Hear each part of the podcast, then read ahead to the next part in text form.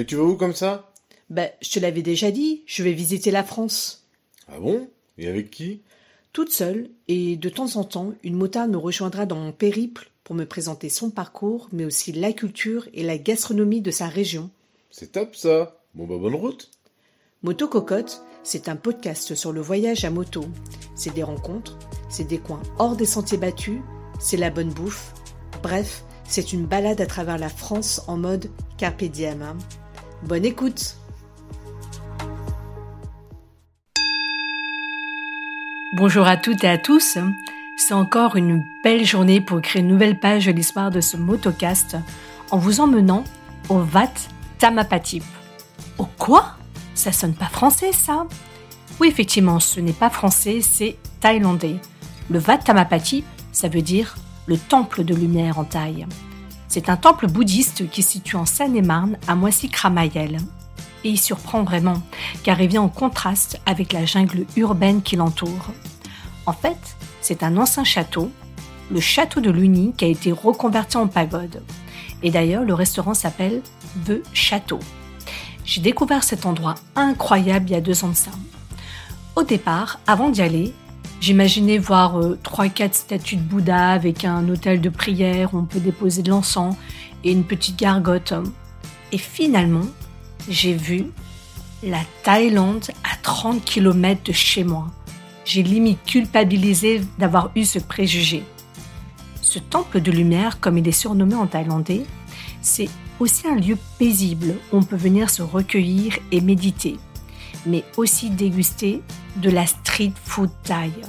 Et là, quand on parle de nourriture, qui est toujours là C'est Nini. Elle est là à tous les stands. Salade de papaye accompagnée de régluants, le steak de bœuf thaï, le poulet au basilic, le traditionnel thaï et j'en passe. C'est succulent. Bon, je vais pas tout vous raconter, mais avant de vous emmener visiter et déjeuner, je vais retrouver Liliane là-bas qui a gentiment accepté de m'accorder une interview sur sa vie de motarde. Et ensuite, on ira faire un petit tour à moto en suivant l'itinéraire qu'elle nous aura concocté. Allez, je m'équipe, je mets mes gants chauffants que j'ai achetés au Mans. Ça, c'est pour la rime. hein. Non, c'est vrai en fait. Oui, parce que je me suis fait un petit périple comme ça dernièrement en solo jusqu'au Mont Saint-Michel hein, avec des températures euh, négatives. Quelle bonne idée hein. Et euh, j'ai failli perdre mes doigts. Aïe, vive les grands chauffants quand même. Allez, let's go moto. Après avoir roulé sur une allée de 200 mètres de gravier, je me gare enfin dans la pagode, pile poil à côté de la moto de Liliane. Elle est là. Elle m'attend directement au restaurant pour se protéger du froid. Mais c'est dans un endroit beaucoup plus paisible que nous faisons cette interview, dans le parc de la pagode et précisément devant un Bouddha assis en tailleur. Liliane, c'est un petit bout de femme énergique qui adore prendre des photos. Et derrière son joli sourire se cache une femme déterminée et volontaire. De façon imagée, je dirais que c'est une main de fer dans un gant de velours. Je vous laisse écouter l'interview. Bonjour Liliane, Bonjour, comment tu vas? Ça va bien, merci. On se retrouve ici en fait au Wat Tamapatip parmi euh, justement ces centaines de, de Bouddhas dorés. C'est un endroit qui est magnifique et qui est vraiment apaisant. Là, on a vraiment le, le chant des oiseaux en fait qui va nous accompagner pendant euh, toute cette interview. hein. Est-ce que tu peux te présenter?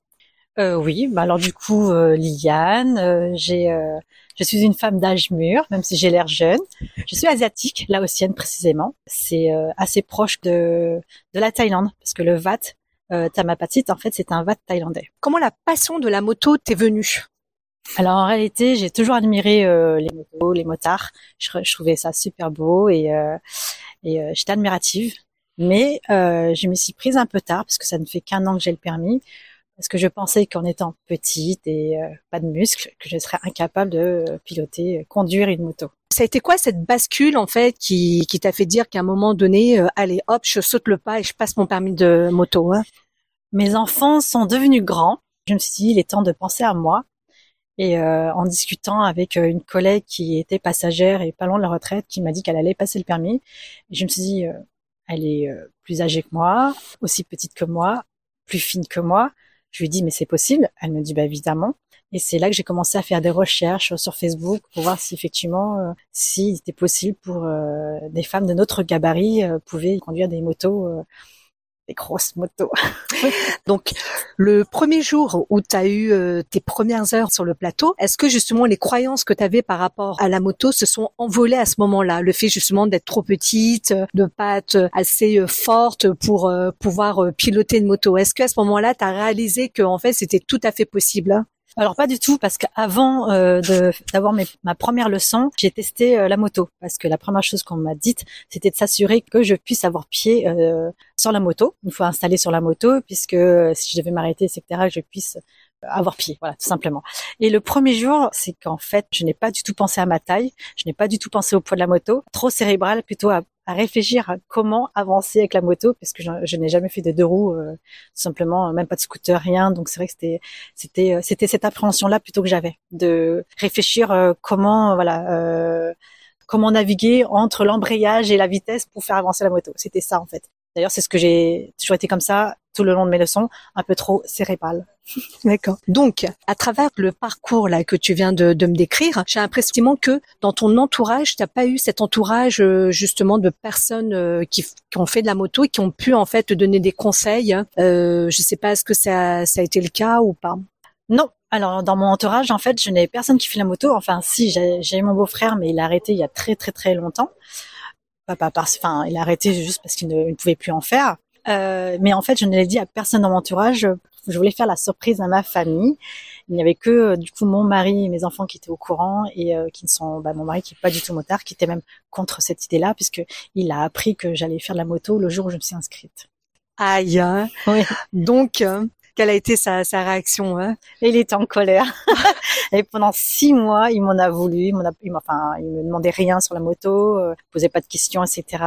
Et puis bon, au bout de six mois, il s'est dit, euh, voilà, que il a eu ce petit déclic et euh, il m'a fait part de son soutien. Et c'est même à partir de là, je crois, que j'ai eu un déclic où j'ai euh, j'ai pu me sentir beaucoup plus sereine pour, pour mon apprentissage dans la moto.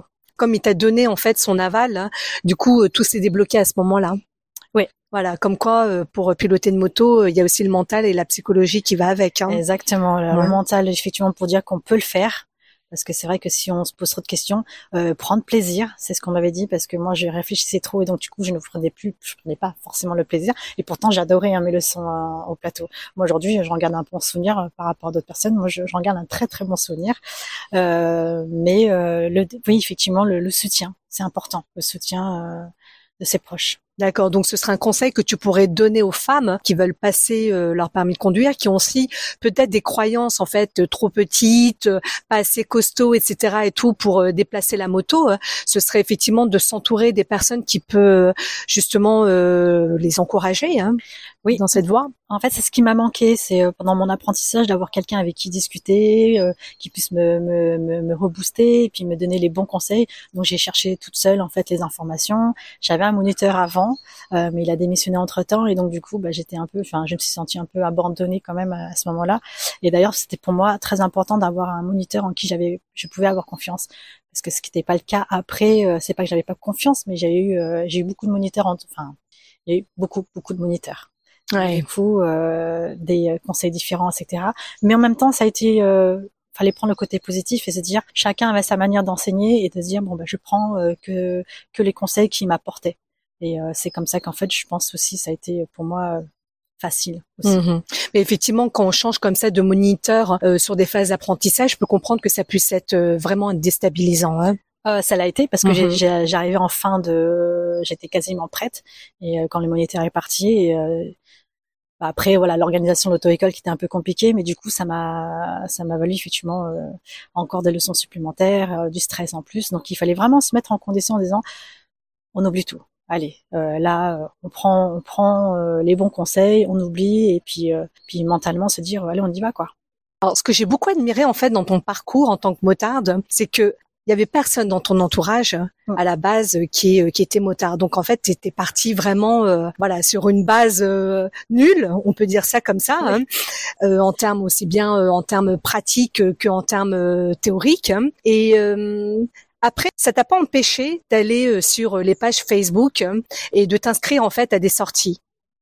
Est-ce qu'effectivement ça a été quelque chose, euh, bah, le, le, le fait que tu personne dans ton entourage qui faisait de la moto, ça t'a poussé justement à trouver ces, ces solutions? Et euh, voilà, ça j'ai trouvé euh, vachement respectable. hein. Raconte-moi un petit peu ton parcours euh, sur les pages Facebook et des rencontres que tu as pu faire. hein. Bah, justement, voilà, comme je n'avais personne dans mon entourage qui faisait de la moto, euh, l'idée pour moi était effectivement était de de, bah, de, de me créer un réseau. Euh, j'ai gardé contact avec deux personnes de l'auto-école, donc c'est vrai que c'est euh, c'est- ce sont les premières avec qui j'ai roulé, mais euh, j'ai- j'aime j'aime beaucoup rencontrer les gens, que ce soit des femmes, des hommes, des jeunes, des moins jeunes, peu importe. Et euh, du coup, je me dit, euh, voilà, je vais m'inscrire dans les réseaux, euh, sur les groupes Facebook. Voilà, plein plein de groupes sur sur sur Facebook. Et c'est comme ça qu'en fait j'ai rencontré différentes personnes et j'ai eu de la chance, j'ai rencontré que des, des personnes vraiment sympathiques. Et puis aussi après à force de parler avec les gens, on a les amis non motards qui ont des amis motards. Et c'est aussi là où j'ai j'ai rencontré bah, des motards, etc. Et euh, ouais, l'idée pour moi c'était ça, c'est euh, faire des rencontres différentes. euh.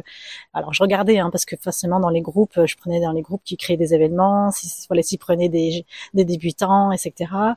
Et puis euh, surtout, euh, c'est se lancer, euh, sortir de ma zone de confort, euh, pas rester dans mon périmètre et euh, d'aller au loin. Et euh, je me suis aussi inscrite à une journée de sensibilisation qui était à une heure de chez moi. Et, euh, et oui, je, je me suis lancée en fait. Je me dis, euh, pour apprendre, il faut rouler. Donc euh, roule. Est-ce qu'il te reste des souvenirs encore de la première sortie que tu as pu faire avec euh, justement euh, des groupes de motards via Facebook hein? Alors la toute première, c'était une sortie euh, sécurité. Donc on était un petit groupe, donc c'était assez sympa. C'est c'était pas vraiment une groupe où on a fait une grosse grosse balade, mais sinon justement après cette rencontre-là, j'ai fait une sortie avec à peu près une quarantaine de motos. Ah oui. Et euh, comme je savais que cette personne était vraiment euh, bienveillante et que voilà la, la sécurité avant tout, euh, je j'ai pas eu peur de me lancer. C'est vrai parce qu'en ce moment on me dit oui, fais attention, les gens, il y en a qui font du wheeling. Mhm. c'est des termes que je connaissais pas en plus.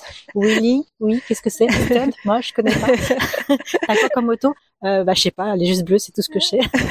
Donc, voilà. Mais du coup, 40, une quarantaine de motos, non, ça allait, Ouais. ça allait. Et puis euh, j'ai roulé à mon rythme parce que c'était ça le plus important. D'accord. Est-ce que tu as un, un mauvais souvenir à me à me raconter, en tout cas une anecdote euh, que tu as eue avec la moto? On pourrait dire que c'est des euh, mauvais souvenirs, mais pour moi, ce sont des bons. Euh, j'ai fait une sortie de virage Oh. le jour de la sensibilisation, journée de sensibilisation avec les gendarmes justement. Et euh, finalement, parce que je pense, je ne suis jamais fait, j'ai pas fait de grosses chutes ou j'ai pas, j'ai jamais été blessée physiquement. J'en ai gardé finalement des bons souvenirs, même sur le plateau. Hein, euh, je suis je suis tombée dans le petit trou à côté, euh, j'ai disparu euh, du plateau, j'ai fait peur à mon militaire. Euh, j'ai fait aussi un petit accident au moment de la circulation, mais j'avais pas encore eu mon plateau, donc c'était euh, parce que nous en fait avec l'auto-école, il fallait amener la moto euh, et la ramener à l'auto-école, donc euh, j'avais j'avais j'avais fait une première fois une circulation, pareil virage, je crois que voilà parce que mon regard il est il est il est pourri. Donc euh, c'est c'est important le regard. Non, en fait, je n'ai je n'ai jamais eu aucun mauvais souvenir avec la moto. Et euh, d'ailleurs, après euh, les péripéties là que tu viens de, de nous raconter, euh, ça t'a pas empêché pour autant de créer euh, une page Facebook, hein, donc pour réunir justement les, les femmes, les motardes en Île-de-France. hein. Est-ce que tu peux me raconter justement le, la naissance de voilà de, de, de cette idée Comment tu as eu cette idée finalement? Est-ce que tu t'es dit bah on m'a transmis ça, donc effectivement j'aimerais aussi faire la même chose hein? Alors c'est plutôt l'idée est venue euh, bah, déjà quand je t'ai rencontré avec Sandrine. J'ai trouvé ça sympa de rouler qu'avec des femmes parce qu'on prend plus le temps de discuter, de se poser. euh, que lorsqu'on est en mixte, parce que moi ça me dérange pas du tout hein, les balades mixtes, euh, bien au contraire. Euh, les balades mixtes, ça me dérange pas dans le sens où, euh, voilà, on, bah, on rencontre. L'idée, pour moi, c'est toujours la rencontre avec euh, les motards, mais avec que des motards, je trouvais ça aussi sympa de temps en temps parce que, voilà, comme je disais, on prend le temps de discuter, euh, on fait connaissance et puis les, euh, l'ambiance est différente. Euh, puis c'est surtout en fait euh, quand je rencontrais d'autres motards dans les balades mixtes qui me faisaient part en fait de leur euh, de leur stress de rouler avec euh, d'autres motards qui disaient qu'on pouvait prendre des débutants des débutantes, mais qui au final euh, râlaient parce que ça roulait pas assez vite. Et euh, je me suis aperçue du coup aussi que beaucoup de motards avaient peur de se lancer toutes seules. Donc de là est née l'idée de créer cette page Face- Facebook pour pouvoir euh, permettre aux femmes de de se retrouver entre elles et justement de que nous on, on s'adapte au rythme des personnes avec qui on est et on se prend pas la tête en fait parce qu'on se prend vraiment pas la tête. Et c'est vrai que je te rejoins sur euh, le fait que tu as des motards en fait qui passent leur permis moto et euh, elles osent pas parce que elles ont pas l'entourage comme tu dis c'est très important d'avoir euh, un entourage euh, aussi bah, de, de, de, de, motards qui peuvent t'aider sur sur plein de choses et, et, ça arrive à mon avis beaucoup plus souvent qu'on le pense c'est des femmes passent leur permis et finalement elles font pas plus de bandes que ça par peur. Hein. Bah exactement. Et du coup là, j'ai justement j'ai lancé l'idée de faire une sortie virage et euh, on a pu voir dans les commentaires que beaucoup, beaucoup de personnes étaient intéressées, mais euh, qu'elles voulaient le faire dans leur secteur. Donc l'idée, du coup, effectivement, c'est de lancer du coup un événement euh, pour les sorties, pour apprendre à prendre des virages correctement, mais d'aller dans leur secteur pour leur permettre de, de, de, ne plus avoir euh, cette appréhension quand elles prendront leur moto dans les virages. Ben, c'est un super projet en tout cas. Euh, Est-ce que tu auras un conseil justement euh, Oui, tu m'as parlé effectivement de, de, de l'entourage. Le premier conseil, c'est de bien s'entourer. Oui. Mais est-ce que tu aurais un deuxième conseil à apporter pour des femmes qui veulent pas se lancer, euh, qui ont peur parce qu'elles ont des euh, des croyances sur la taille, enfin tout? Est-ce que vous avez un conseil à, la, à apporter justement à ces, euh, ces, ces jeunes femmes, à ces femmes qui veulent qui souhaitent passer leur permis euh, je dirais qu'en fait, il faut avoir confiance en soi. C'est vrai que moi, j'avais vachement peur quand j'ai eu la moto. Mon mari n'est pas motard, encore une fois, donc quand j'ai été la chercher chez le concessionnaire, j'ai eu peur de la sortir et de me dire effectivement j'aurai un accident, etc. Euh, honnêtement, quand j'ai sorti de chez le concessionnaire, euh, j'y suis allée à mon rythme, en mode escargot, même dans les virages. Euh, mais l'idée, c'est effectivement de rouler. Et si on a peur, c'est de rouler dans, vers chez soi, dans les routes qu'on connaît, et de s'entraîner dans les virages euh, qu'on connaît, parce que bah, plus on roule, plus mieux on maîtrise, on va dire. J'aime bien aussi rouler en duo. Parce que les duos, et du coup avec des personnes qui roulent bien qui sont toujours bienveillants, c'est là où en fait la personne, on se connecte via l'intercom et euh, la personne m'apprend en fait en me disant voilà tu t'es mal placé, tu t'es bien placé et c'est aussi comme ça que je progresse. Donc j'aime bien les petits groupes, j'aime bien rouler en duo, mais euh, voilà, je diversifie les, je diversifie aussi bien en nombre de dans les balades que en type de personnes en fait. Et qui sait, tu pourras peut-être faire un duo avec ton mari, hein Non, bah, il m'a dit hors de en même temps, il a accepté euh, que tu que t'aies passé ton permis. On sait jamais, hein Il a été radical, même même pas passager, même pas le passager de quelqu'un d'autre. Non, il a il a il a été catégorique. Et honnêtement, euh, la moto, c'est euh, c'est mon moment où je suis seule. Quand je dis seule, ben, quand je roule, voilà, je je pense, j'ai mes j'oublie c'est ce qu'on appelle, je crois, à ce moment-là, l'instant où on se sent libre, etc. Je, je, suis vraiment, je, je me déconnecte de tout. Et en même temps, je suis entourée d'autres personnes. Et mhm. quand je roule, je suis toute seule. Et c'est ce que j'aime énormément quand je fais de la moto. Alors, on va passer à la minute euh, cocotte. Et euh, la minute cocotte, en fait, c'est je vais te poser des questions et tu réponds sans réfléchir. Mais ça permet simplement aux auditeurs de mieux te connaître. Hein. Talon, basket, hein? Les deux, enfin plus talon, mais euh, les deux c'est bien. Plus talon au travail, hein Oh, ça dépend en fait de mon attitude. Enfin, ça dépend. Il y a des moments où je suis en mode j'ai envie d'être un peu working girl et je fais un effort. Puis il y a des moments où j'ai envie d'être en mode zen et je, je, ça dépend. Je peux rester très longtemps en basket comme je peux rester euh, très longtemps en talon. Plat de pâte ou plat de riz? Euh, Le riz, parce que mon riz, c'est mon mari qui cuisine, pardon, et il me fait jamais de riz. Mais il aime pas trop, il évite. Donc c'est vrai que le riz, ben, ça me manque. Rouge à lèvres ou gloss? Rouge à lèvres. Route de campagne ou route nationale hein? Euh, route de campagne, c'est pas mal. Brad Pitt ou George Clooney? George Clooney. Il est beau en vieillissant. Enfin, je le trouve beaucoup plus. Ah ouais, tu trouves? Ouais, je, je, préfère Brad Pitt, moi. Ouais, je sais pas. Après, en même temps. ouais, merci beaucoup. Euh, merci beaucoup pour cet entretien. Juste avant l'interview, Liliane et moi vont déjeuner dans le restaurant The Château de la Pagode. Pour votre information, il faut prendre sa commande au premier stand et payer. Attention, seules les espèces sont acceptées, donc pas de carte bleue ni de chèque. Les plats et les desserts sont copieux et sont pour la plupart à 6 euros. C'est vraiment abordable et c'est tellement bon en plus. Alors, qu'est-ce qu'on peut y manger là-bas? Eh bien, comme je vous l'ai dit tout à l'heure, de la street food thai dont le traditionnel pad thai, et pour ceux qui ne connaissent pas, c'est un plat à base de pâte de riz, de crevettes et ou de poulet, d'œufs brouillés, il y a aussi du soja, de la ciboule, des cacahuètes pilées, le tout cuisiné au wok. Mamma mia, quel régal Il y a un mélange de saveurs qui peut être surprenant. Il y a un côté salé sucré acidulé apporté par le tamarin et le citron qui fait la richesse de ce plat. Dans les rues en Thaïlande, on peut trouver plein de petits gargotes qui cuisinent le pad thaï. Franchement, si vous voulez vous initier à la cuisine thaïlandaise, je vous conseillerais, sans hésiter, de commencer par goûter ce plat. On peut également manger une salade de papaye verte accompagnée d'un riz gluant. D'ailleurs, c'est ce que j'ai pris. La salade de papaye, également appelée le somtam, c'est aussi un plat traditionnel en Thaïlande. C'est de la papaye verte effilée, pilée dans un mortier avec des ingrédients suivants. De la carotte effilée, un peu de tomate, du sucre de palme, des cacahuètes grillées, de l'ail, de la sauce de poisson, du jus de citron vert, et parfois on peut même trouver un petit crabe mariné mais l'ingrédient principal, c'est le piment. Mais quand je vous dis le piment, c'est, pas qu'un peu, hein.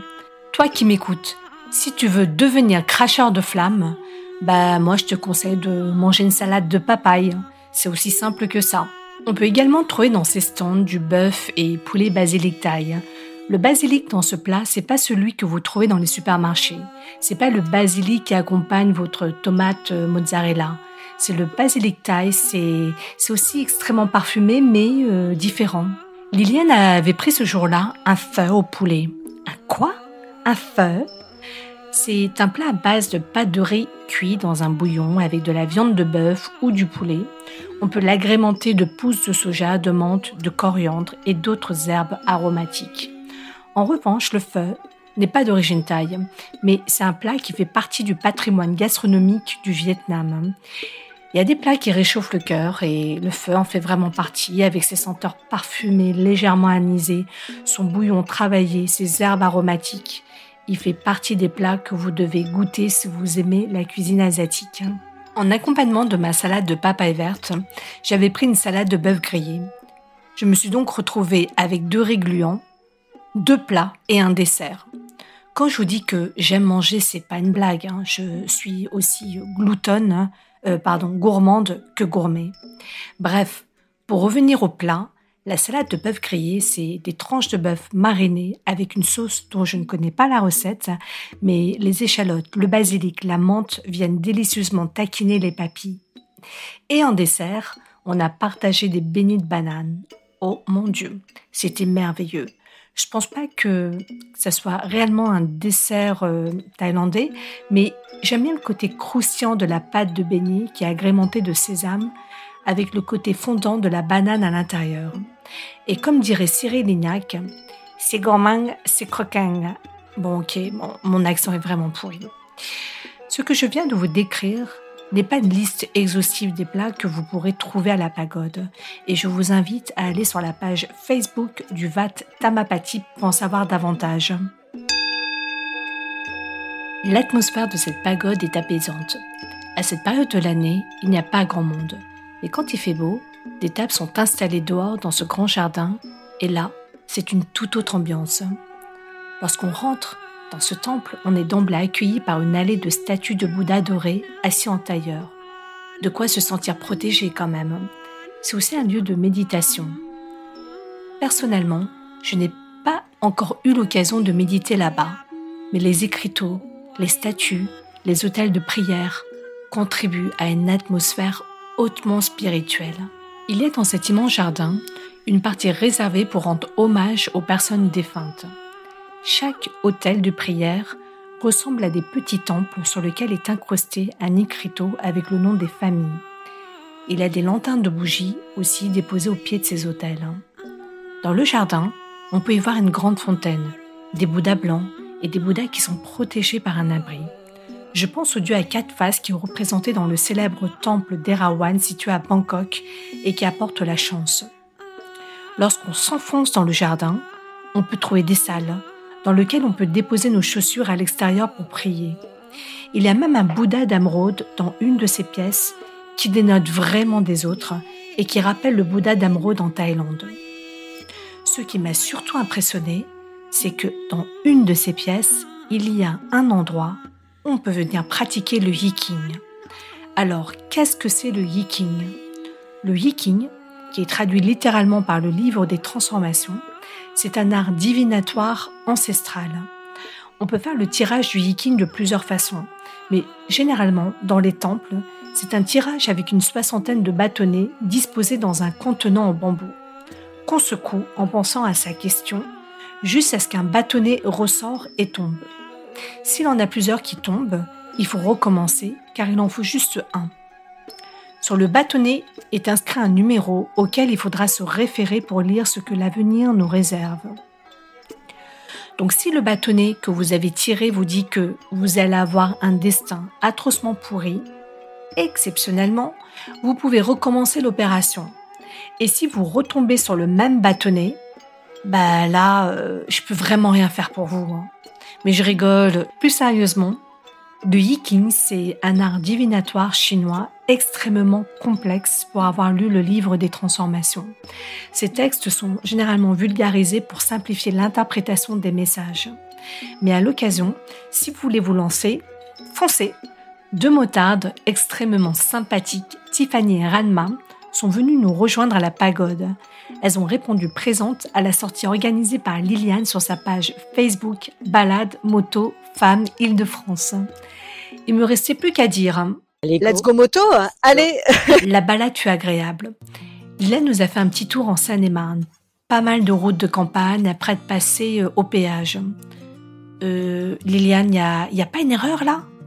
Mais, mais bref, on a bien rigolé. C'est pas la seule péripétie qu'on a eue, celle-ci par contre a été moins drôle, enfin, pour nous. On s'était arrêté devant l'entrée d'un château. Il n'y avait aucun panneau pour nous dire qu'il était interdit de stationner devant. Un homme est sorti pour nous dire Eh, dégagez de suite Mais de façon super agressive, quoi.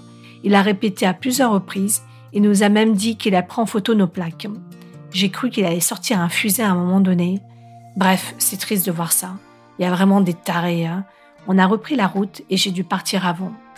Ce n'est qu'un au revoir. bon, il va pleuvoir là.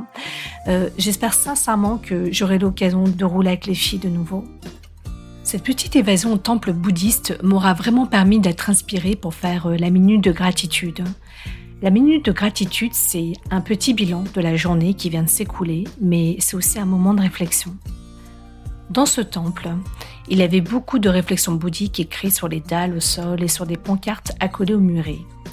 Il en avait un qui disait ceci Restez avec le moment présent pour être heureux. Dans le bouddhisme, la notion de l'impermanence est fondamentale. Tout ce qui naît est amené à disparaître, que nous le voulons ou non. C'est une loi universelle, la même loi pour nous tous. C'est comme ça, car tout n'est que mouvement et changement. D'y résister, c'est souffrir. S'accrocher au passé, par exemple, c'est souffrir. Anticiper le futur, c'est inutile, car il est imprévisible. Donc, j'en déduis que pour être heureux, il faudrait que tout le monde ait une moto pour s'ancrer dans le présent, si j'ai bien compris les écrits. Ouais, j'aime bien cette déduction. Il avait aussi un écriteau qui disait Par soi-même, avec espoir et courage. Le mot courage, je pourrais l'attribuer à Liliane. Quand elle me dit qu'elle a passé son permis moto malgré le désaccord de son mari, pour moi, ça c'est du courage. Le courage, c'est aussi de défendre sa passion coûte que coûte, de mener sa vie comme on l'entend, de traverser des difficultés sans jamais les considérer comme telles et d'exprimer sa passion en guidant les femmes lors de ses sorties organisées. Et vous Avez-vous eu un jour était amené à défendre quelque chose qui vous tenait à cœur? Sinon, qu'attendez-vous pour le faire hein? Il y a un coq qui s'est paumé dans la cour? Attendez, je, vais voir. Hein. Mais qu'est-ce que tu veux? Oui, bah, pour, pour, votre information, hein, je parle aux animaux. Hein. Tu veux que je revienne en France bah, Je comprends pas, j'étais en France. Mais aussi en Thaïlande. Ah oui, je comprends mieux. Toi, tu es vraiment chauvin. Tu veux que je goûte le bris de mots. C'est ça, en contemplant un lavoir en pleine campagne française. Ok, ok, je vais faire ça pour toi. Vous l'aurez compris, c'est la suite au prochain épisode. Hein. si vous avez aimé ce motocast, je vous invite à me retrouver sur les réseaux sociaux. Vous pouvez aussi me laisser un gentil commentaire et faire partager ce motocast à vos proches, par exemple. Allez, à très bientôt.